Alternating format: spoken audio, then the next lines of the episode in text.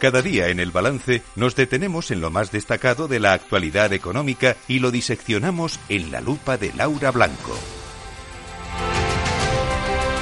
Laura Blanco, buenas noches. Buenas noches, Federico. Que me han dicho que me quieres hablar de Excel Tour, me lo ha dicho un pajarito. Ah, bueno, del turismo, ¿no? y del turismo, de, claro. De, eso de es. la, de la importancia del turismo, porque hoy Excel Tour ha dibujado eh, el año turístico en cifras y es espectacular. Mira, espectacular la aportación que otorga este año el turismo a nuestra economía, a nuestro PIB, a nuestro Producto Interior Bruto. 183.000 millones de euros.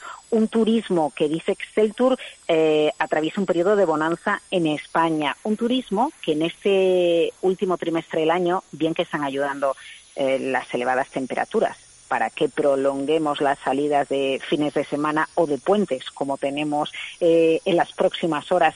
El turismo en el último trimestre del año, Fede, va a estar casi un 16% por encima de los registros del año 2019 antes de la pandemia. Mira, tú el otro día me hablabas de Madrid y del ocio Sí. nocturno. Pues sabes que Madrid ha entrado en una de las grandes capitales mundiales con más musicales, ¿no? Eh. Entre las que están, bueno, pues pocas Bueno, ciudades, todos.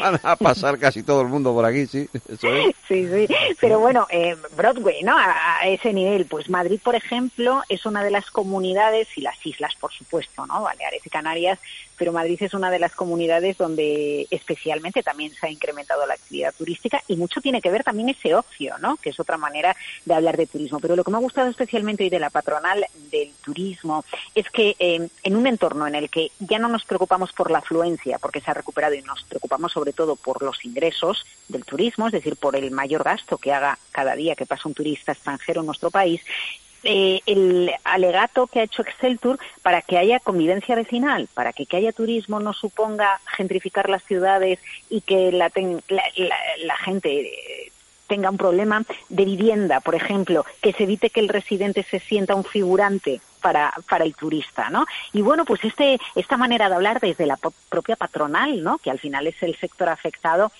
es mucho menos beligerante que el término que se llegó a usar en el verano de 2019 antes del COVID cuando se hablaba de la turismofobia, ¿no?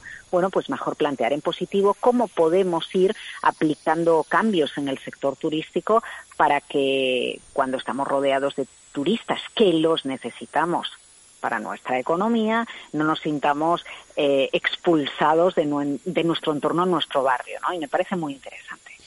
Pues eh, Laura, hoy te voy a pedir un favor, que nos vayamos un poquito antes porque tengo a las puertas del estudio al presidente Ispasat, a Jordi Ereu y a Miguel Ángel Argüelles, que es el gerente de nuevos proyectos de la empresa, y no les puedo hacer esperas.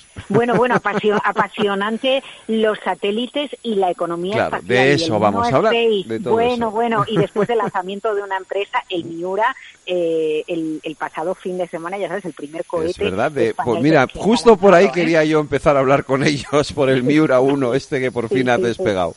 Eh, sí. Pues no te lo Bueno, que pierdas, tengáis buen programa. que vamos a hablar con ellos ahora mismo. Buenas Un noches. beso, Laura.